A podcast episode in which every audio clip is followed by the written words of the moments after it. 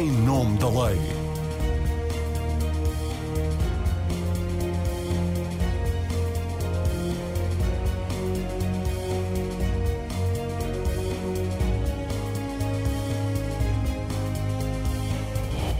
Olá, está com o programa Em Nome da Lei. A edição de hoje é dedicada às alterações ao Código Laboral aprovadas esta semana pelo Parlamento e a que o Governo chamou Agenda do Trabalho Digno. Entre as alterações que devem entrar em vigor em abril, a que mais polémica causou diz respeito aos motoristas e estafetas que devem ser reconhecidos como trabalhadores das plataformas como a Uber, a Bolt ou a Glovo.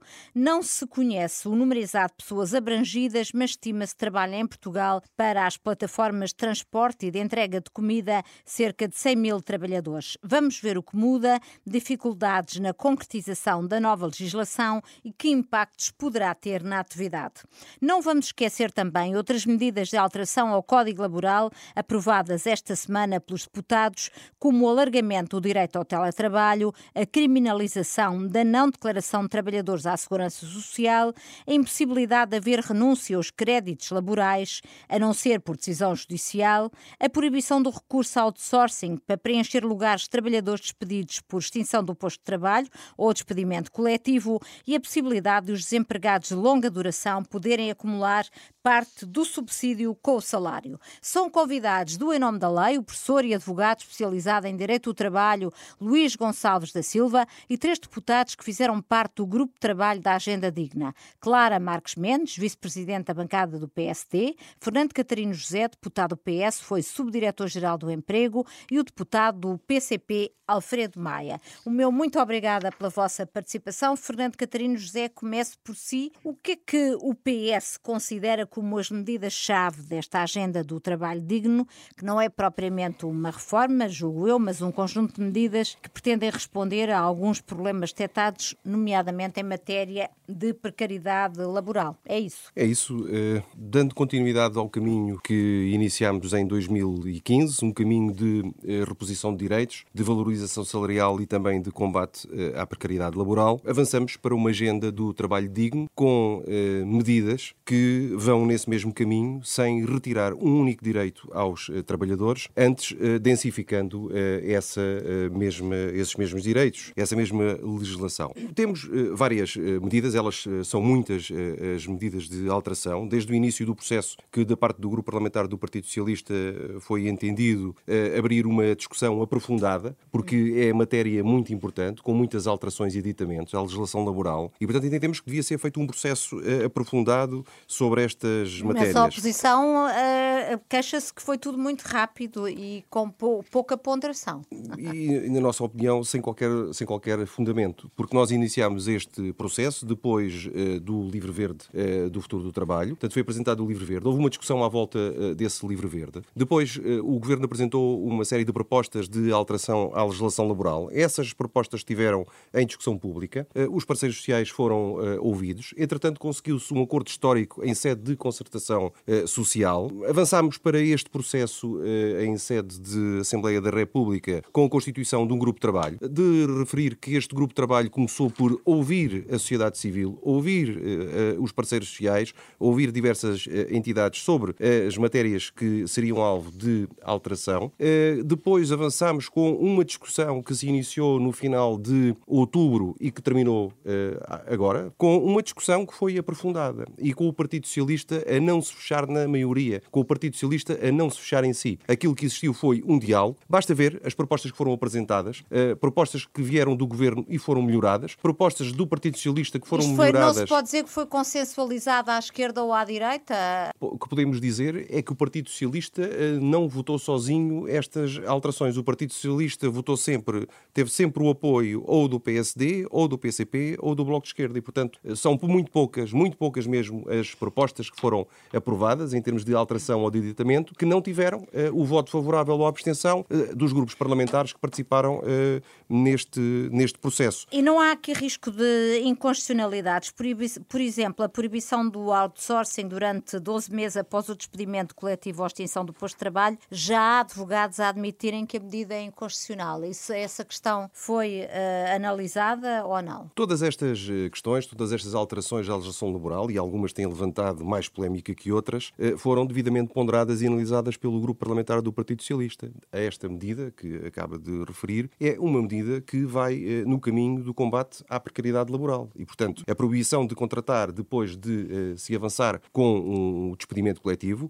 vem precisamente aqui, uma vez mais, proteger os, os trabalhadores. E, portanto, é uma medida que nós consideramos positiva, tal como muitas outras medidas que temos e que poderemos, obviamente, aprofundar nesta, vamos, vamos nesta aprofundar, entretanto. Clara Marques Mendes, imagino que o principal partido da oposição não se reveja em algumas das alterações agora aprovadas à legislação laboral. Quais são as principais críticas que fazem e, se apesar de tudo encontra também, imagino que sim, medidas positivas, até porque algumas foram propostas do, do PSD? Eu gostaria de deixar nota de duas, dois aspectos fundamentais que o PSD sinalizou eh, relativamente quer à forma como decorreu todo este processo, quer ao conteúdo de algumas normas. E relativamente à forma, eh, e ao contrário daquilo que acabou de ser dito há pouco, para o PSD, e não só para o PSD, eh, não houve a devida concertação social. Sobretudo porque as matérias que foram levadas ao Parlamento e que deram origem a estas, a estas votações são matérias que não foram precedidas de, de uma tentativa nesta legislatura de concertação social. São matérias que vinham já de passado, algumas delas que não, nem sequer eram de conhecimento dos parceiros sociais. Aliás, isso foi-nos sinalizado nas várias audições que foram feitas no Parlamento, porque sim,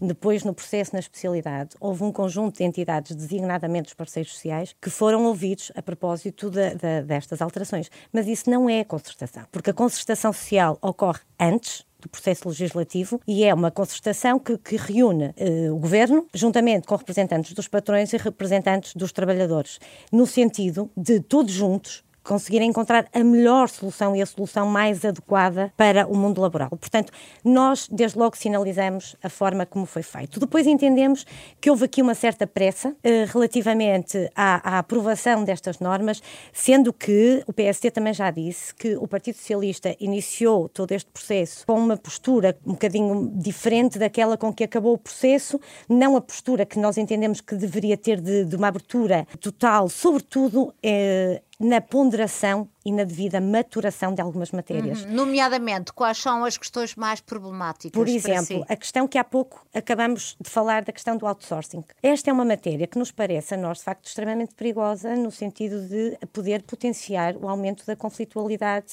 laboral, desde logo por aí. E não vai ao encontro daquilo, aliás, diria que vai eh, ao arrepio daquilo que foi o acordo que foi celebrado com os parceiros sociais, do acordo de rendimentos eh, que foi celebrado. Porque, desde logo, o que, que nos parece é que esta proposta confunde eh, as necessidades de contratação eh, que, que, que, podem ocorrer no período posterior a, a, aos 12 meses, portanto um ano, que podem ocorrer, ou seja, durante esse período, porque as, as empresas podem ter de, de, de, face a situações de mercado face a determinadas situações uh, conjunturais, ter que fazer uma, uma, uma, reforma na empresa e impedir uhum. que a empresa possa recorrer a serviços para necessidades que surjam, isto é impedir a própria evolução da nossa economia. Isto é pôr até um travão naquilo que, que é o, o, desempenho das empresas. E, portanto, esta é uma matéria que nos parece de facto perigosa, que nós sinalizamos precisamente por, por, também por isso. Mas acha que o PSD pode vir a requerer a fiscalização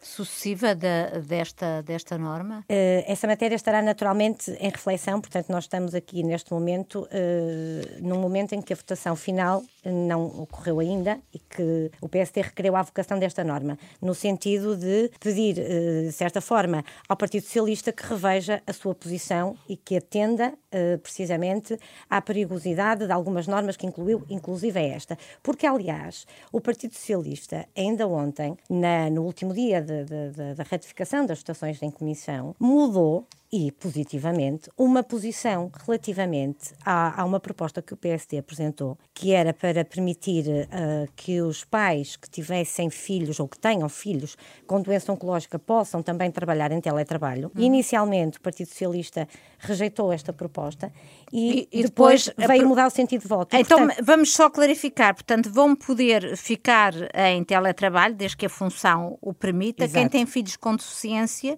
doença crónica ou, ou doença, ou doença oncológica. oncológica. Mas também a trabalhadora com filho entre os 3 e os 6 anos que apresente declaração do outro progenitor, no sentido que ele exerce uma atividade profissional que o impossibilita de prestar assistência. Uh, então, e as famílias monoparentais? Nós já temos um conjunto de matérias e o que, que, que é permitido o trabalho em teletrabalho. Hum. E o que foi feito, e da parte do, do PSD, o que foi, eh, de certa forma, alargado foi uma harmonização, porque já existem quando se fala em, em, muitas alterações que foram feitas no passado, quando se fala em filho com doença crónica ou, ou, ou com deficiência, muitas vezes se fala do e inclui a doença oncológica. E, portanto, o que nós entendemos é que aqui deveríamos fazer uma harmonização. E a este propósito, deixe-me dizer que um aspecto muito relevante e que o PSD propôs e que infelizmente neste, neste, nesta matéria o Partido Socialista não mudou pelo menos até à data, eh, não mudou o seu sentido de voto, que é relativamente aos cuidadores informais. Hum. Os cuidadores informais podem também prestar o seu trabalho em regime de teletrabalho, só que, eh, de acordo com o que está atualmente na legislação, podem fazê-lo apenas durante o período de quatro anos. O que nós entendemos é que, e, e, propusemos eh, uma alteração, é que este limite de quatro anos não existisse e passasse a ser o limite, ou seja, estivesse eh, condicionado ao tempo em que o cuidador, o trabalhador, tem o estatuto de cuidador informal. Portanto, nós queremos acreditar que esta alteração pode vir ainda eh, Nós estamos, ser... eu, eu, tenho que precisar aqui que no momento em que nós estamos ah. a gravar ainda não ocorreu a votação final global, mas é óbvio que ela acontecerá, ah, porque o PS tem maioria absoluta, mas no momento em que estamos a gravar ela ainda não aconteceu e, portanto, daí, um, Exatamente. daí a, a Clara referência. Marques Mendes estar a fazer referência a estes aspectos que o PSD vai, vai evocar. Exatamente. Eu gostava também de dizer que há um, uma, uma outra matéria que mostra até que da parte do, do Partido Socialista não há uma verdadeira convicção e maturação das matérias matérias. E isto prende-se com aquilo que há pouco falamos, que, é, que falou, que referiu, que é a renúncia que o trabalhador pode fazer aos créditos laborais quando cessa o seu contrato de trabalho. Portanto, atualmente, o que existe e que tem havido decisões dos tribunais é no sentido de dizer que os trabalhadores, quando fazem esta renúncia, porque o trabalhador chega a um acordo com o empregador e. Uh, é nos despedimentos por, por, por mútuo acordo, não é? Há uma renúncia do trabalhador a, a, aos, aos créditos, aos créditos, créditos laborais, laborais, no âmbito da e, passa a, e, esses direitos passam a ser irrenunciáveis, a não ser por decisão judicial. Exatamente, mas o histórico desta matéria é que uh, o Partido Socialista aprovou uma medida do, do, do Bloco de Esquerda no sentido de proibir em qualquer circunstância e o PSD apresentou uma proposta que na nossa opinião, é sensata e vai efetivamente ao encontro daquilo que são os interesses dos trabalhadores, dos empregadores e combate efetivamente a precariedade. Porque o que nós entendemos é que um empregador e um trabalhador, desde que o trabalhador esteja devidamente informado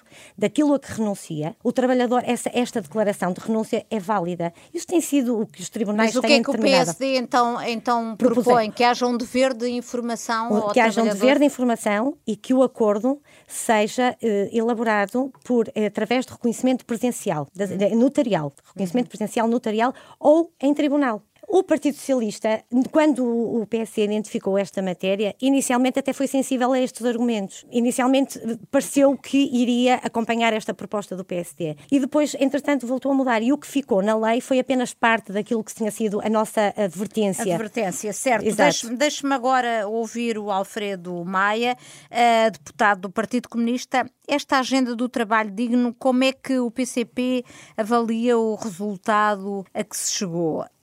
Algumas medidas, imagino que o PC uh, eh, considere que, que foram positivas, mas no global, qual é a avaliação que faz? A avaliação que o PCP faz é uma avaliação profundamente negativa, desde logo porque mantém no Código de Trabalho as normas eh, mais gravosas, algumas das quais duram desde 2003. A saber? A saber, designadamente, a caducidade das convenções eh, coletivas de trabalho, que é uma arma de chantagem eh, sobre os trabalhadores e os seus sindicatos, condicionando as negociações eh, impondo até a, retirada de direitos e mesmo eh, salários eh, baixos. Ainda hoje estive a acompanhar um piquete de greve em Rio Maior, numa grande fábrica de uma multinacional, onde a entidade patronal se deu ao luxo de dizer aos trabalhadores que não os, aumentava e também não negociava nenhum contrato coletivo de trabalho, e, através da respectiva associação, pela simples razão de que concedeu a 90% deles, repito, 90% daqueles trabalhadores, eh, o salário mínimo nacional que o governo decretou. Bom, se nós já consideramos o, o, o salário mínimo que foi decretado baixo, mais uma razão para colocar na ordem de dia esta questão é que, nas condições em que a negociação coletiva se encontra e não tendo sido revogado o regime da, da caducidade e da sobrevigência de, das de convenções, significa que o patronato continua com esta arma na mão. Mas há outra, ainda mais iníqua, que é a presunção da aceitação do despedimento mediante a aceitação do, recebimento da indemnização. Ou seja, um trabalhador que é despedido, que é colocado numa situação de enorme fragilidade económica e até psicológica, vê-se literalmente impedido de recorrer aos tribunais para discutir a legalidade do seu despedimento. Porquê? Porque ele, ao aceitar, diz a lei, desde, diz o Código de Trabalho desde 2003, antes não era assim, ao aceitar uh, o depósito da indemnização na sua conta bancária, renuncia ao direito, a renuncia automaticamente ao, ao, ao, recorrer ao tribunal. Ora, isto num Estado de direito democrático é, é completamente inaceitável e é, uh, e é e, e, iníquo. Uh, em relação à, à, precariedade, a redução do, do elenco das, do, dos motivos uh, justificativos do recurso ao, ao contrato de termo uh, não foi conseguida. Mas o, o, o, PS, o PS, aliás, com a cumplicidade do PSD, diga-se em muitas das matérias e nestas matérias mais gravosas, ao manter as normas gravosas, também barrou o caminho a propostas eh, de, de progresso. Veja-se a, a, redução da jornada de trabalho para as 35 horas uh, semanais e as 7 horas uh, diárias. Hum. Eu devo anotar, e se a memória me não falha, que o PS nem sequer justificou a sua posição uh, em relação a esta matéria. Corrigindo, a dada altura acabou por dizer muito sumariamente que preferia experimentar o regime dos 4 dias de trabalho por, por, semana. Ora, uma coisa não tem a ver com a outra. Com a outra. Uma coisa hum. não tem a ver com a outra. uma coisa é, o, é o, o, a redução do horário de trabalho, que a tecnologia, os avanços científicos, uh, uh, novas doutrinas da organização do trabalho permitem, sem reduzir a produtividade e permitindo simultaneamente a, a melhoria das condições de trabalho, da proteção da saúde dos trabalhadores, da conciliação da vida pessoal e familiar com o trabalho, etc. Uh, já agora, só para dizer, em relação à jornada de, de, de quatro dias de, de trabalho por semana, a verdade é que eh, há já alguns estudos ao nível europeu que demonstram exatamente os riscos que. que, que Mas este... esse é todo um programa uh, que havemos de fazer. Aliás, já, já, já falei sobre esse tema Mas e é de voltar a ele. Muito sinteticamente. Primeiro, intensifica uh, uh, o, o, trabalho. Segundo, não significa que o trabalhador trabalhe menos horas, antes pelo contrário. Segundo, uh, terceiro, aliás, por força de, de, intensificação do trabalho, há claramente um aumento do, do, das situações de burnout, isto é, afeta seriamente a saúde do trabalhador e, finalmente, não há nenhuma evidência de que tenha aumentado a produtividade. Muito bem. A Luís Gonçalves da Silva, qual é a avaliação que faz desta agenda do trabalho digno? Primeiro, foi uma agenda que viu agora o articulado final depois de dois anos para trás e para a frente e com pouca uh, maturação, porque teve momentos de grande uh, fulgor e momentos de completa paragem. Segunda nota, nós estamos perante a 23 alteração a um Código de Trabalho de 2009 demonstra bem como a instabilidade, a inconstância, aliás, há alterações a normas feitas pelo PS em 2019. Uhum. Portanto, isto é uh, impensável uh, para gerir e ser gerido em qualquer empresa. Depois, há, uh, na minha opinião, um problema-chave, mas isso tem a ver com as prioridades que cada um entende dar, que é a ausência total e absoluta, não conseguiu o apoio de nenhum parceiro social, o que, aliás, nem no Código de Trabalho em 2013 isso aconteceu, uh, o que significa que acho que uh, a concertação não está a ter a atenção que devia. E, por último, permite ainda-me chamar a atenção para mais duas notas. Primeiro, o articulado tem, em muitos casos, uma redação deficiente. Tem uma técnica legislativa deficiente. Posso dar vários exemplos que eh, serão motivo, fonte de conflitualidade, instalando-se a dúvida, instalando-se a incerteza, no momento em que eu acho que eh, esses valores eram bem mais importantes, ou seja, ausência de dúvida e a certeza. E depois, uh, deixo-me só ainda chamar a atenção, é que eu acho que não há uh, apenas uma inconstitucionalidade. Há pelo menos três que são, no mínimo, de uh, duvidosa compatibilidade constitucional. Então explique. A, primeira já foi referida, a proibição de contratar após despedimento coletivo ou extinção de posto de trabalho. Eu chamo a atenção que o despedimento coletivo, a ideia aqui sancionatória, nada bate certo com o fim do despedimento coletivo. O despedimento coletivo é por motivos de mercado, estruturais ou tecnológicos. Ora, impedir que uma empresa se possa adaptar ao fim de seis ou oito meses, depois de ter tido, olha, imagine, a crise uh, da pandemia, é, sinceramente, de legislar para um mundo que não é uh, real. E, portanto, eu acho que claramente viola a liberdade de iniciativa económica, entre outras normas. Depois, há uma segunda norma, que aqui acredito que é uma boa intenção, mas uh, a boa intenção não correu bem. É que o, Governo, ou a Assembleia da República, perante a proposta do Governo, entendeu beneficiar as empresas que tenham uma contratação coletiva atualizada isto é, o artigo 485.2. Este privilégio ocorre desde, ou pode ocorrer desde fundos europeus a contratos públicos e o argumento é que isto se trataria de uma discriminação positiva. Eu acho errado o argumento por uma razão simples. Isto é claramente uma discriminação indireta e é uma discriminação negativa e por uma razão simples. E, portanto, é uma discriminação em virtude da situação económica. Porquê?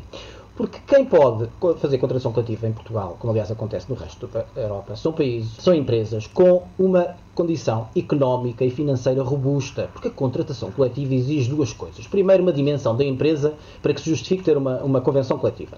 E segundo, capacidade financeira para pagar advogados e especialistas para a fazerem. Uhum. E, portanto, dizer que vão beneficiar quem já está, em, em princípio, numa situação de maior folga e de maior capacidade é discriminar eu relembro que nós temos cerca de 97% de pequenas e microempresas e, portanto, eu acho que é discriminar quem está nessa situação. E a terceira nota é que esta proposta, mais uma vez, e eu chamo a atenção para as orientações da Organização Internacional do Trabalho e também do Tribunal Constitucional, recorre, e eu acho que sem fundamento, à arbitragem obrigatória. Ou seja, na situação de suspensão de período de sobrevigência, não havendo acordo, a imposto, uma das partes, pode impor à outra a arbitragem obrigatória. Ora, a arbitragem obrigatória deve ser, como a OIT já disse várias vezes, depois de negociações prolongadas, entre vários requisitos, mas negociações hum. prolongadas, infrutíferas, etc. E, portanto, quer-se impor aqui um comportamento, ou permite-se que uma das partes imponha um comportamento à outra, que é o recurso à arbitragem obrigatória, numa situação em que muitas vezes, seguramente, nem haverá essa justificação. Chama a atenção que a partir do momento em que a arbitragem se iniciar, os árbitros terão que uh, emitir uma decisão uh, ou uma deliberação arbitral. Portanto, eu acho que há uh, vários pontos de crítica. Há também pontos positivos, nem tudo é negativo. Por exemplo, aquilo que já se justificava no âmbito de trabalho doméstico. Trabalho doméstico é de 92, eh, havia muitas dúvidas sobre a articulação entre o, trabalho, o contrato de trabalho doméstico e o Código de Trabalho, desde logo 2013 e depois 2009. Por exemplo, embora com uma técnica muito eficiente, mas maior proteção aos trabalhadores economicamente dependentes, não estou a falar neste momento das plataformas, estou a falar naquilo que tem acontecido em Itália, em Espanha, na Alemanha, no alargamento. Eu acho que a forma como é feito tecnicamente não é feliz e não é conseguida, mas enfim. É mas estamos questão, a falar de que tipo é de trabalhadores?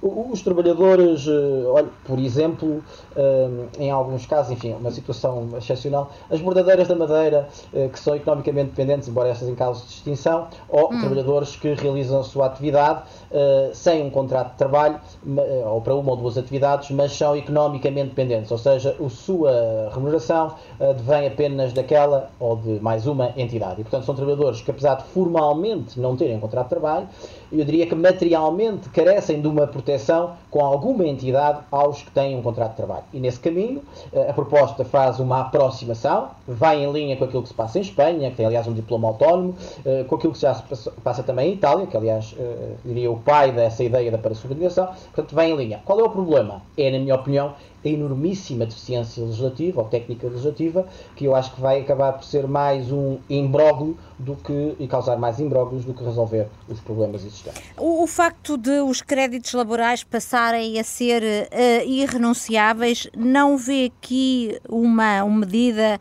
capaz de aumentar também a conflitualidade entre empresas e trabalhadores e atirar mais casos para tribunal. E nós sabemos o estado em que estão os, os tribunais de trabalho, porque na prática, em que medida é que isto vai impedir que futuros acordos de, de rescisão amigável? Primeiro, esta norma parte de um princípio que é a revogação visa eh, prejudicar o trabalhador. Ora, eu posso lhe dar dezenas de exemplos de situações em que a revogação foi a forma de salvar o trabalhador. Ainda há pouco tempo, um trabalhador com um processo disciplinar, existindo inequivocamente esta causa, a forma de não permitir que o trabalhador ficasse marcado no seu currículo com despedimento eh, por justa causa foi uma revogação. Uh, primeiro ponto. Segundo ponto, dizer que, uh, salvo por meio de transação judicial, portanto, a remissão abdicativa, salvo por meio de transação judicial, uh, salvo devido respeito, é não reconhecer o Estado hum. calamitoso em que se encontra a nossa justiça laboral. E, portanto, se a dúvida que eu acho que é legítima, embora não seja essa a opinião da maioria da doutrina e da jurisprudência. Mas se a dúvida é sobre o dever de informação e a materialidade desse dever de informação, do cumprimento desse dever de informação aos trabalhadores, bem, há, outra for há outras formas mais uh, céleres, seguramente, de o assegurar, nomeadamente uh, a situação da intervenção por uh, assinatura reconhecida ou outras situações. Esta, o que vai acontecer é uma coisa muito simples, é que, das duas uma, ou a norma não tem aplicabilidade, ou se tem uma aplicabilidade meramente formal, porque os tribunais, inundados como estão, eh, vão acabar por não ter capacidade de eh, resolver, de acompanhar devidamente esta transação judicial. Muito bem. Uh, vamos agora concentrar-nos nesta segunda fase nas mudanças aprovadas quanto à relação jurídica entre as plataformas e os seus motoristas e estafetas, sobre quem passa a haver uma presunção de que são trabalhadores por conta de outrem, desde que se verifiquem algumas características, nomeadamente ser a plataforma digital a fixar a retribuição para o trabalho efetuado na plataforma ou a estabelecer limites máximos e mínimos, a plataforma a exercer um poder de direção e determinar regras e verificar a qualidade da prestação. São algumas das que são referidas na lei. Fernando Catarino José, como é que isto vai funcionar na prática? Basta uma das características para se presumir que há um contrato de trabalho? É preciso que haja duas, três? Como é que, como é que isto se, se, vai processar na prática?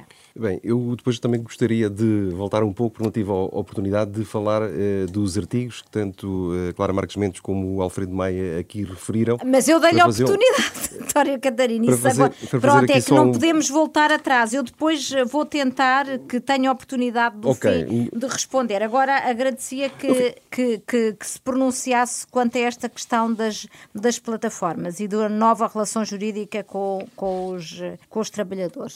Relativamente às plataformas, eh, aquilo que nós temos com esta alteração é que eh, milhares de trabalhadores que até aqui estavam desprotegidos eh, passarão a ter esta mesma proteção. Ou seja, passam a estar previstas normas específicas no que diz respeito à produção de contrato no âmbito da plataforma digital, protegendo estes trabalhadores. Fica também, e igualmente expresso, que a nova presunção de laboralidade aplica-se às atividades de plataformas digitais, designadamente as que são reguladas por legislação específica uhum. eh, relativa a transporte individual e remunerado de passageiros em veículos descaracterizados a partir da plataforma eh, eletrónica. Aquilo que nós eh, pretendemos fazer com, esta, com este artigo 12, eh, 12A eh, é precisamente perante a verificação de, destas destas, Mas quantas? destas condições. Uma, duas, três, todas? Elas é? será uh, mais do que uma e, portanto, poderão ser duas. Uh, hum. A questão aqui uh, vai depender depois também da, da, da, avaliação que seja, que seja feita e aquilo que nós aqui quisemos introduzir foi duas situações que para nós são fundamentais. A primeira é não deixar de forma a plataforma digital e, portanto, é importante que a plataforma digital seja chamada e, portanto, tendo aqui o intermediário que poderá, eh, portanto, ser eh, também ele eh, responsabilizado, mas a plataforma digital não ficar fora desta presunção. E depois termos aqui também a possibilidade da plataforma responder de forma, de forma solidária. E, portanto, é, é uma... Mas diga-me uma coisa, o que é que vai acontecer para as pessoas lá em casa perceberem, se não é, é, difícil? O que é que vai acontecer a partir de abril aos motoristas e estafetas da Uber, da Bolt e das outras plataformas que operam em Portugal. O que é que, o que, é que vai acontecer? A pergunta, a pergunta que, que coloca terá uh, uma resposta. As pessoas vão continuar, obviamente, a exercer a sua atividade. Certamente que existirão situações, e porque isto não se aplica apenas à questão da, do, dos, dos, transportes, uh, existe também aqui a questão das, do, dos tafetas, em termos de, de, entrega de comida, nomeadamente. E, portanto, a, a, questão que se coloca aqui a nível de, das, das plataformas, nós iremos ter situações que, efetivamente, consubstanciam verdadeiras as prestações de serviço, mas existirão outras em que não são mas, prestações mas, de serviço. Mas, mas, não se, sim, sim. mas o que, é que quem é que vai ter que mudar? Porque as pessoas estão a trabalhar segundo um regime. As empresas, as plataformas vão ter que alterar a, a sua relação jurídica. Como é que isto na prática se vai operar? Pois... Não podem ser os trabalhadores a ter essa iniciativa. Muitos deles são trabalhadores imigrantes, nem, nem sequer falam a língua. Uh, como é que isso vai processar? Sim, os trabalhadores, os trabalhadores, as representativas, mas também aqui a ACT terá, obviamente, um papel, um papel fundamental em termos de fiscalização, porque é como estou a, eh, eh, a dizer, nós temos aqui, no âmbito das plataformas digitais, verdadeiras prestações de serviço. São, efetivamente, prestações de serviço e, portanto, é, é nesse campo que elas continuam a, a manter as suas relações. Hum. Mas existem outras situações, muitas situações, se calhar a maior parte de, dessas situações, que não são prestações de serviço, são falsas prestações de serviço. Então, e quem é e, que portanto... vai ter que desencadear a, a ação, digamos assim, para que a situação mude e passe a haver um contrato de trabalho entre a plataforma e o trabalhador? Terá, obviamente, de existir aqui, da parte do trabalhador, cabendo nestas uh, situações do, do 12A, de, explotar essa situação e haver aqui, obviamente, um trabalho de fiscalização por parte da Inspeção de Trabalho, por parte da ACT, no sentido de convalidar estas oh, situações. Oh, Fernando Catarino José, mas como é que isto se vai processar? Se a maior parte são imigrantes, nem sequer falam português, a Autoridade para as Condições de Trabalho está com uma imensa falta de recursos, um, como é que na prática as coisas uh, vão acontecer? Bem, na última audição que tivemos na, na, no Parlamento, a Inspetora-Geral não se queixou da falta de recursos na, na, na Inspeção de Trabalho e, portanto, uh, não houve aqui portanto, uma queixa por parte da Inspetora-Geral relativamente, relativamente aos, à falta de inspectores. Portanto, aquilo que terá a existir, obviamente, é no terreno um trabalho uh, que vá e separar aquilo que são verdadeiras relações de prestação de serviço elas existem e, e, são efetivamente prestações de serviço, de outras situações que estão, que estão encapotadas e que levam a que os trabalhadores eh, façam 12, 14, 16 horas por dia de trabalho uhum. eh, e com uma remuneração e com condições indignas e de precariedade. E, portanto, é isso que nós estamos aqui a querer combater. E querendo combater esta eh, situação de precariedade e situação muitas vezes indigna, aquilo que estamos aqui a fazer é eh, chamar eh, à responsabilidade as plataformas digitais, não deixando eh, obviamente também de fora, de fora o intermediário. Eu vou chamar de novo o Luís Gonçalves da Silva, porque sei que ele está com algumas dificuldades de tempo, perguntando-lhe se antevê dificuldades na concretização deste, deste novo regime, nomeadamente quanto à fiscalização do cumprimento da lei, desta presunção da existência de um contrato de trabalho? Essa conclusão parece-me indiscutível. Primeiro, basta ver, ainda que sumariamente, o artigo 12A que tem 12 densos artigos, 12 densos números, alguns deles com linhas. Uh, enfim, só a sua interpretação é, é, complexa, para não dizer mesmo confusa. Depois, uh, se formos ver as situações de presunção, isto é, desde que se verifiquem algumas, e portanto eu acho que a interpretação vai, uh, que vai ser sustentada é que basta duas, como aliás já acontecia hoje com o artigo 12, grande parte das regras que estabelecem a presunção são regras que vão mais do que o facto presumido explicando. Quando o legislador exige para que haja uma presunção que a plataforma exige, eh, exerça poder de direção, já estamos no contrato de trabalho. Quando diz que a plataforma deve uh, exerça poderes laborais, já estamos no contrato de trabalho. Quando diz que a plataforma restringe a autonomia do prestador quanto à organização de trabalho, etc, etc, já estamos no contrato de trabalho. Portanto, eu diria que a presunção é mais fácil provar a existência de um contrato de trabalho do que fazer operar a presunção. E, portanto, eu não creio que seja uma grande revolução. Primeiro ponto. Segundo ponto há uma pré-compreensão disto. É que eh, todas as pessoas que trabalham em plataformas digitais são exploradas, eh, não têm contrato de trabalho porque não querem e não têm as condições mínimas. Ora, há dezenas ou centenas de, ou milhares de pessoas que querem ter um contrato de prestação de serviços, que não querem ter as obrigações de um contrato de trabalho, até porque trabalham para duas, três, quatro, cinco, seis uh, plataformas uh, em vários momentos, e, como nós aliás já tivemos essa experiência com certeza, em que nos respondem o mais próximo e depois nos dizem afinal já não, não vamos, e nós sabemos porque é que não vão, porque entretanto de outra plataforma vem um caminho ou um percurso uh, melhor, etc. Portanto, eu acho que nós estamos muitas vezes a misturar, e eu não digo que não haja situações indignas, não haja situações abusivas, com certeza que há, como há em todas as áreas, eh, em todos os setores económicos, o problema é que nós estamos a tentar combater situações limite, e com certeza de franja, para uma obstaculização, mais uma vez, à liberdade de iniciativa económica, à própria liberdade de trabalho, porque eu chamo a atenção que há uma ação para o reconhecimento do contrato de trabalho, em que mesmo que as partes estejam de acordo, o Ministério Público e depois o juiz podem impor que há um contrato de trabalho, ou seja, tem as duas partes a dizer nós não quisemos celebrar um contrato de trabalho.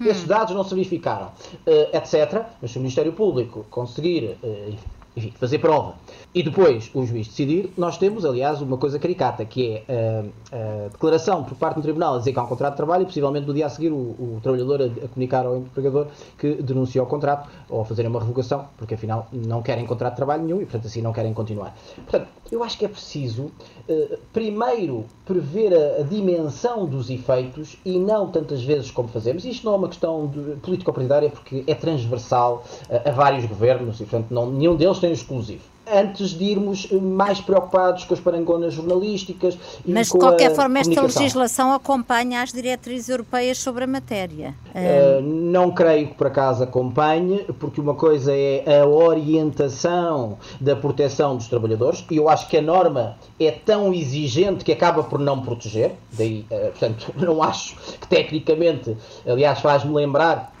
enfim, eh, a norma que aconteceu, por exemplo, nos Estatutos dos Trabalhadores, em que era mais fácil eh, provar o presumido do que uh, os indícios da presunção, foi ratificado em Espanha. Portanto, não creio que vá ao encontro dessa proteção acrescida. Aliás, a norma tem algumas, uh, algumas redações, como por exemplo, uh, quase pedagógicas, que é dizer que a presunção pode ser elidida. Bem, mas isso já, já toda a gente sabe, resulta do Código Civil. Ou dizer mesmo o que é que a plataforma pode provar.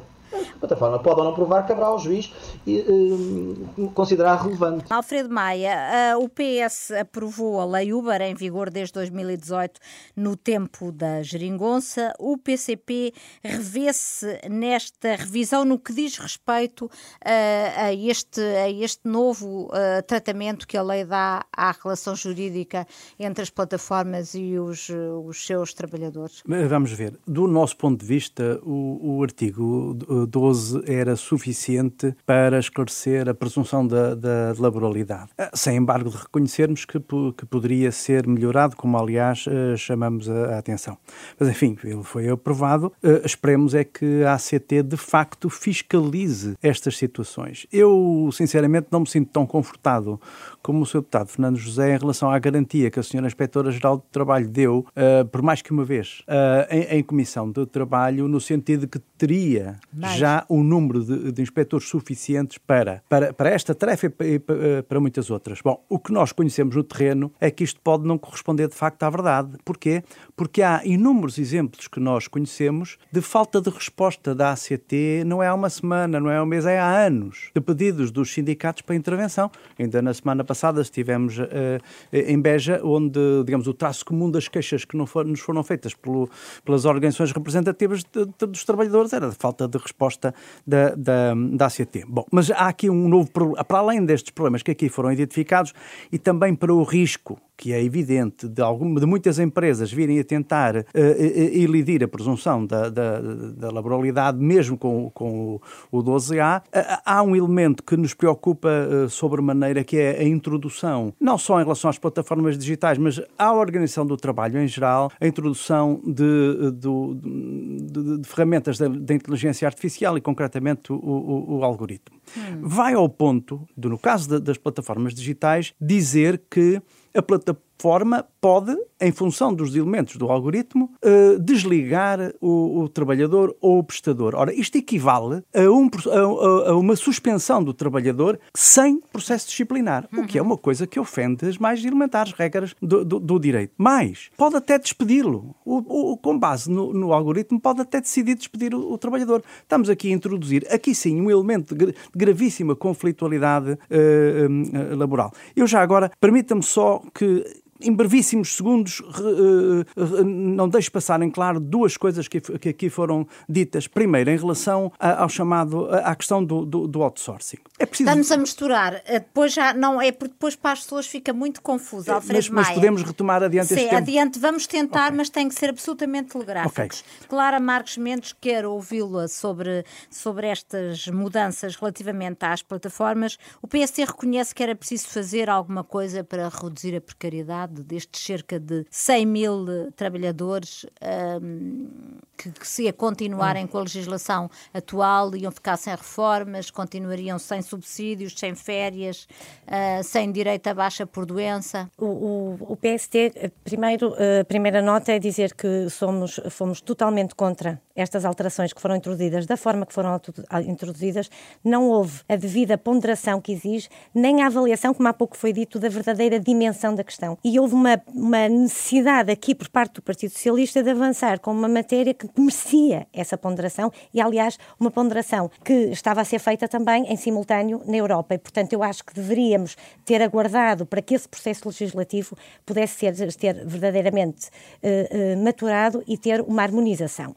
Hum. E, desde logo, nós entendemos que há um artigo no Código de Trabalho que já estabelece a questão da presunção. Não, não, de, de, de quando há uma verdadeira relação que é o tal trabalho. artigo 12. 12. Mas não estamos contra que estas situações sejam devidamente analisadas e olhemos para a verdadeira dimensão da questão e possamos fazer a distinção daquilo que realmente são situações de precariedade, são até há, algumas situações, e, e, o PSD tem sinalizado isto, algumas preocupações que às vezes resultam em alterações legislativas que mais não são do que uma ausência de fiscalização. Uhum. Às vezes não é preciso estarmos constantemente a alterar a legislação, mas sim dar enfoque na fiscalização para que a legislação seja cumprida. E, portanto, às vezes confundem-se as coisas. E o que nos parece destas alterações, sinalizando já aquilo que há pouco disse, é que, de facto, esta legislação é muito difícil, estas alterações são muito difíceis de apreensão. Os critérios da presunção da laboralidade são imensos e não são propriamente claros. Aliás, há pouco eu tive a oportunidade, quando o Partido Socialista estava a dizer, dizer depois logo se vê se é um critério, se são dois critérios, logo se fará avaliação. Mas fará avaliação quando? Quem? E isto é preciso, e nós tendo consciência de que há outras normas no Código que muitas vezes geram dúvidas de aplicação, nós temos a obrigação, enquanto legislador, de olhar para as matérias que estamos atualmente a, a legislar e sermos o mais objetivos possíveis. Olhamos para este artigo 12A e, se nós, legislador, temos dificuldade em o entender, maior, por maioria de razões, terá quem depois vai, vai, vai eh, aplicar este artigo e quem vai ter que o, que o, que o cumprir, porque de facto ele é de difícil sobretudo, compreensão. Sobretudo os, os trabalhadores. Os próprios é? trabalhadores. trabalhadores. E depois há aqui um, exatamente. E depois há aqui uma outra questão, é que uh, há, há, existe uma ação, que é uma ação de reconhecimento da existência de contratos eh, de, de contrato de trabalho, que é, foi uma, uma, alteração legislativa que foi feita no passado, o que significa que a ACT, perante uma, uma por exemplo, uma, uma inspeção e verificar indícios de, de, laboralidade, pode estar a ir aqui até mesmo contra a, contra a vontade de um trabalhador, como Sim. foi dito há pouco. E, portanto, há aqui um conjunto de, de, de situações. Não, não estamos contra que esta matéria seja analisada, porque efetivamente eh, nós temos que combater a precariedade, mas ao combater a precariedade não significa tirar nem a liberdade aos trabalhadores, nem tirar a liberdade e a iniciativa privada e a liberdade de iniciativa privada é e económica às empresas. Muitas estafetas não têm qualquer liberdade da situação de precariedade em que, em que estão. Uh... Mas nós somos totalmente favoráveis e acho que esta tem todos temos de ter uma preocupação, isto não é uma questão de partido de, de partido de direita ou, ou, de esquerda, isto tem de ser uma questão que nos deve unir a todos. Combater as situações de precariedade laboral e isso tem que ser feito. Agora, não pode ser feito com leis ambíguas, com leis que vão gerar mais dúvidas do que certezas. Porque, desculpe, só eh, porque às vezes com a bondade de resolvermos um problema estamos a criar muitos outros. Uhum. Fernando Catarino José, estamos mesmo a terminar, mas eu quero lhe dar a oportunidade para responder, até porque tem estado aqui uh, a ser criticado de um lado e do outro, uh, uh, quero lhe dar a oportunidade, dou-lhe aqui um minuto para responder às questões que foram colocadas, sente-se no essencial, se fizer o favor. Bem, dizer que eh, tanto eh, à direita eh, como à esquerda estas alterações são alvo de críticas, algumas, no nosso entendimento, infundadas.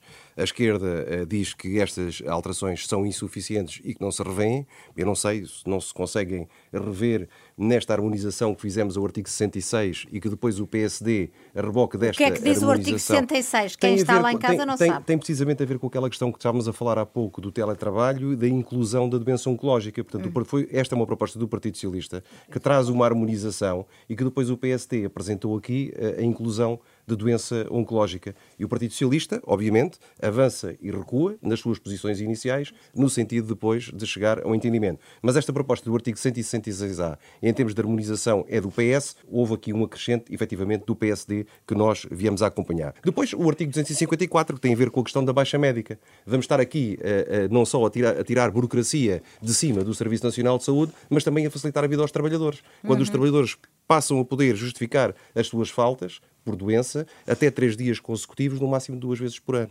Mas temos outras. E passam, explico muito rapidamente, eh, para quem está lá em casa saber. Através de meio digital, através do serviço digital do SNS 24, poderão passar a justificar, evitando ter de ir ao centro de saúde ou ao hospital. Mas eu gostava de saber também se, eh, relativamente, por exemplo, ao artigo 460, em que nós fazemos uma extensão de direitos de atividade sindical, e, portanto, mesmo naquelas empresas onde não existem trabalhadores sindicalizados, em que nós vamos agora permitir, com esta alteração à legislação laboral, que os sindicatos possam participar, entrar nas empresas para efetivamente fomentar a atividade sindical, se o Partido Comunista também não se revê nestas, nestas medidas. Porque, Mas não podiam, esquerda, não podiam porque... até agora entrar. Não, não desde que não eh, existissem. Desde que não existissem só com a autorização da empresa. Desde que não, é? não existissem trabalhadores sindicalizados. A partir de agora, a partir de agora ah, okay. mesmo não existindo trabalhadores sindicalizados, isso passa a, a, a, ser, a ser possível. Sim, mas, mas depois... não acredito que o PC não, não, não seja favorável não, mas é, a essa Mas medida. quando nós eh, fazemos uma avaliação, quando fazemos uma avaliação negativa eh, de, todas, de tudo aquilo que está mas é melhor nesta ver agenda. É que o PC uh, votou. Votou favoravelmente. Lá está. Ah, e, portanto, a questão é essa, é que e, e nós temos que valorizar, efetivamente,